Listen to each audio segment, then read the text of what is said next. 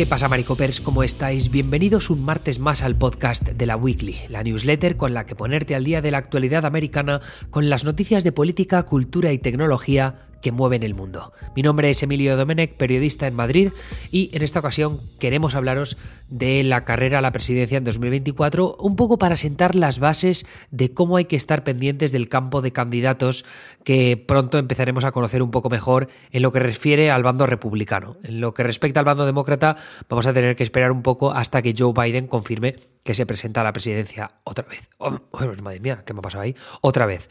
Esto eh, no lo sabemos porque él comentó fuera, bueno, dentro de micro, de hecho, que lo debatiría con su mujer Jill Biden y con el resto de su familia para considerar esa campaña a la reelección que será bastante dura, teniendo en cuenta que Biden tiene 186 años. Pero volviendo al tema de Marras, en esta ocasión no está mi compañera Anita, estoy yo en solitario, pero ella sí que estará con vosotros a lo largo de los próximos días con las entregas premium de la Weekly. Eh, hablará de política latinoamericana este miércoles y luego también hablará de política electoral el viernes. Yo estaré con vosotros el jueves por la mañana para hablaros de tecnología. Creo que voy a hablar de ChatGPT creo que lo tengo ya casi decidido, pero que sepáis que podéis acceder a esos podcasts y a esas newsletters con la suscripción premium de la Weekly. Son 5 euros al mes, pero podéis tener 7 días de prueba gratuitos. De hecho, está puesto de forma automática para que nos probéis, sintáis como, como, como lo veis. Si os gusta, pues os quedáis. Y si no, sin compromiso, podéis cancelar la suscripción. Así que dadle una oportunidad en la weekly.com y ya me diréis qué tal. Pero volviendo a lo que vamos a tratar, a, tratar hoy. Con una nueva legislatura en marcha, ahora que Kevin McCarthy ya es Speaker of the House, la carrera a la presidencia estadounidense en 2024 ha dado comienzo, por mucho que oficialmente solo haya un candidato, Donald Trump. Entre bastidores, sin embargo, otros candidatos realizan ya los movimientos necesarios para llegar a la Casa Blanca.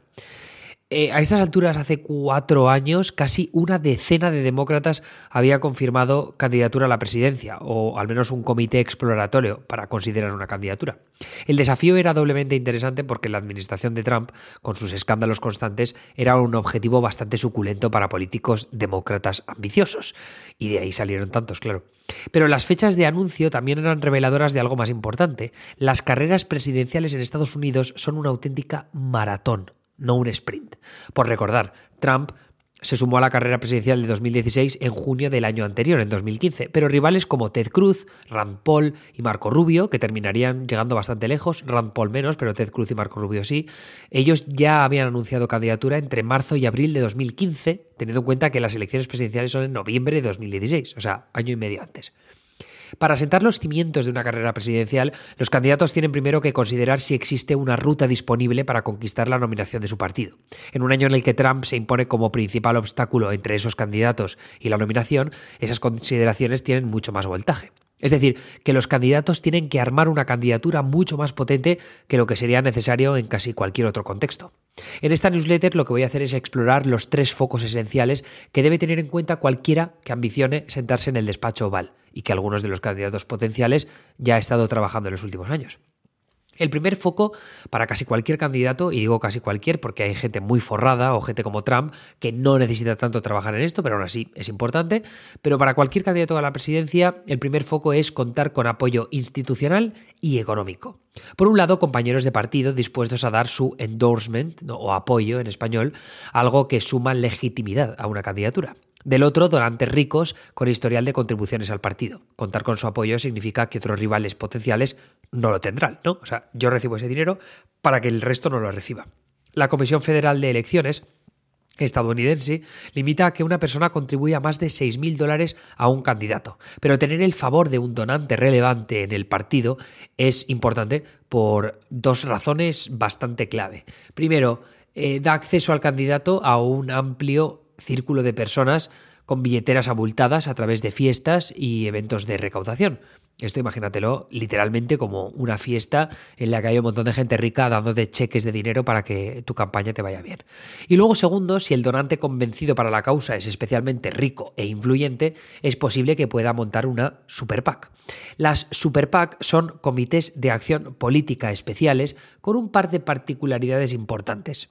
O sea, estos grupos, ¿vale? Que son, grupos donde les puedes echar todo el dinero que quieras y unos administradores se encargan de gestionarlo, ¿no? Entonces, ¿qué permite esto? Pues Uno, permiten que sus administradores recauden cantidades infinitas de dinero por parte de contribuyentes que tampoco tienen limitaciones con el dinero que pueden aportar. Y dos, en teoría no pueden coordinarse con las campañas de los candidatos a los que apoyan, pero suelen compartir el mismo objetivo, encumbrar al candidato y derrotar a sus rivales. Las super PAC son un elemento imprescindible de las campañas políticas estadounidenses de hoy en día porque pueden desestabilizar carreras enteras. En el caso de unas elecciones eh, eh, primarias a la presidencia, mejor dicho, o sea, en unas primarias, contar con el apoyo de una super PAC en una etapa temprana de la campaña suma mucha credibilidad a un candidato. ¿Y por qué es esto? Pues porque significa que el candidato puede aguantar en la carrera más tiempo con anuncios, viajes y eventos, por mucho que las encuestas no estén de su lado en un primer momento. O sea, tú imagínate eh, yo que sé, un pavo que saca un 2% en las encuestas en unas primarias republicanas. Y los, eh, los favoritos en este caso sacan un 20%, un 16%. Bueno, pues aunque tengas un 2%, como tienes tanto dinero por detrás de donantes y de super PACs, pues te puedes aguantar unos cuantos meses más hasta para ver si pues, consigues subir al 5, subir al 8, luego destacas en un debate y te pones en un 13. Eso es lo que se consigue con el dinerito que hay por detrás. Los candidatos también pueden recaudar dinero a través de contribuyentes menos pudientes y de hecho Trump puede presumir de haber conseguido cientos de millones de dólares a través de pequeños donantes. Pero el candidato necesita primero haber sentado otros cimientos para conseguir eso. Y ahí viene el segundo foco, que consiste en cimentar una candidatura en los lugares que serán determinantes en unas elecciones primarias. Primero, en el estado originario del candidato y lugar en el que probablemente se encuentre su base de votantes. Y segundo, en los estados tempranos en los que se empezarán a celebrar elecciones primarias a partir de febrero de 2023. Un candidato como Ron DeSantis recibirá el primer empujón importante en una potencial carrera presidencial gracias al apoyo de políticos, donantes y votantes del estado en el que gobierna, Florida. No conseguir un apoyo notable allí podría ser duro para su campaña. Duro, es la palabra que he. ¿eh? Kamala Harris entró en la carrera presidencial de 2020 con el apoyo del gobernador de su estado, Gavin Newsom, de varios congresistas y con un mitin al que asistieron más de 22.000 personas. Pero que su compañera senadora Dianne Feinstein diera su endorsement a Biden y no a ella fue un varapalo a una campaña que se desfondaría semanas después. En las pasadas midterms, sin ir, más, sin ir, más, lejos, candidatos potenciales a la nominación republicana se recorrieron el país para ayudar a candidatos muy alejados de sus estados. El objetivo era doble. Por un lado, le hacían un favor a un candidato que podrá devolverles el favor en una carrera presidencial futura. Por otro, empezaban empezaban a buscar aliados en Iowa, New Hampshire o South Carolina estados que celebrarán algunas de las primeras elecciones primarias en 2024. La ex, la embajadora eh, con Naciones Unidas en la administración de Trump, Nikki Haley, lleva años haciendo paradas en Iowa y New Hampshire y el pasado otoño fue a hacer campaña junto al candidato republicano al Senado, Don Bolduc, por New Hampshire. Si Bolduc llega a ganar, y no ganó, por cierto, perdió contra Maggie Hassan, que es la senadora demócrata de New Hampshire, Haley, eh, si llega a ganar Bolduc, podría haber eh, dicho que ella viajó a New Hampshire para ayudarle y por tanto que ahora se merece su apoyo, ahora en una campaña presidencial y demás. Pero aunque no ganase, Haley aprovechó esos actos de campaña con Bolduc para viajar a New Hampshire y establecer vínculos con políticos y militantes locales que puedan echarle una mano después cuando tenga que colocar bandera en el Estado. Cabe pensar que los candidatos a la presidencia suelen crear toda una infraestructura de campaña en estados tempranos como Iowa y New Hampshire. Eso incluye oficinas y empleados que empiezan a gestionar desde muy pronto cómo guiar una campaña en ese estado, búsqueda de voluntarios, organización de eventos y mítines. Pete Buttigieg, el demócrata, probablemente no sería secretario de Transporte ahora con Biden si su campaña presidencial de 2020 no hubiera tenido una presencia tan bien trabajada en el estado de Iowa. Y luego ya para terminar estaría el tercer foco, que en realidad son dos que van de la mano, fichar un buen equipo y decidir un perfil con el que diferenciarse del resto de candidatos. Buttigieg, por ejemplo, se rodeó de consultores y estrategas de primer nivel que apostaron por su talento comunicativo para una campaña joven y moderada que estuvo bastante cerca de darle una sorpresa. En cambio, Kamala Harris y su equipo nunca supieron establecer bien qué clase de campaña querían abanderar, virando entre iniciativas progresistas y moderadas todo el rato.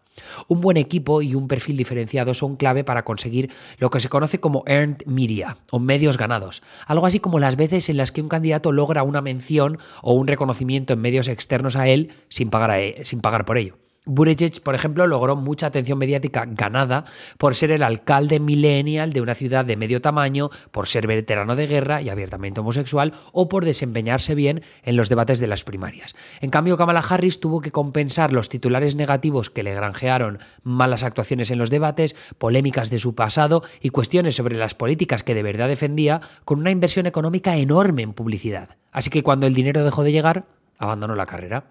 Mencionó a Harris varias veces porque ella es el ejemplo paradigmático de cómo tener bien armados dos focos, como es el de los donantes y el de la infraestructura de campaña, pero descuidar otro, el equipo y el perfil, que al final termina enterrando tu campaña a la presidencia. Y sí, ahí entran en juego otras consideraciones como el carisma o el talento de un candidato a la hora de convencer a los votantes, pero pocos candidatos son capaces de lograr alcanzar la presidencia sin tener armados los tres focos destacados en este podcast. En 2020, Biden tenía un apoyo institucional y de donantes enorme. Llevaba años sentando las bases de su infraestructura en los estados tempranos y se rodeó de un equipo formidable que ya le habían ayudado a Obama y a él en 2008 y 2012. El perfil era también bastante claro. Abro comillas, soy un moderado aburrido que todo el mundo conoce porque fue vicepresidente con Obama y puedo derrotar a Trump. Eso es suficiente. Sobre todo lo de aburrido, porque la gente estaba al coño de lo entretenida que fue la administración de Trump.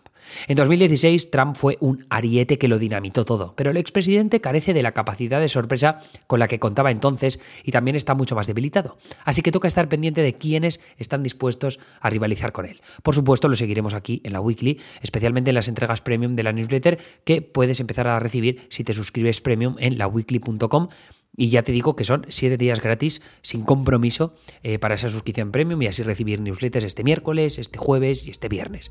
Si no, mm, nos vemos el viernes con el nuevo vídeo de Mario y la noticia que se nos escapó esta semana.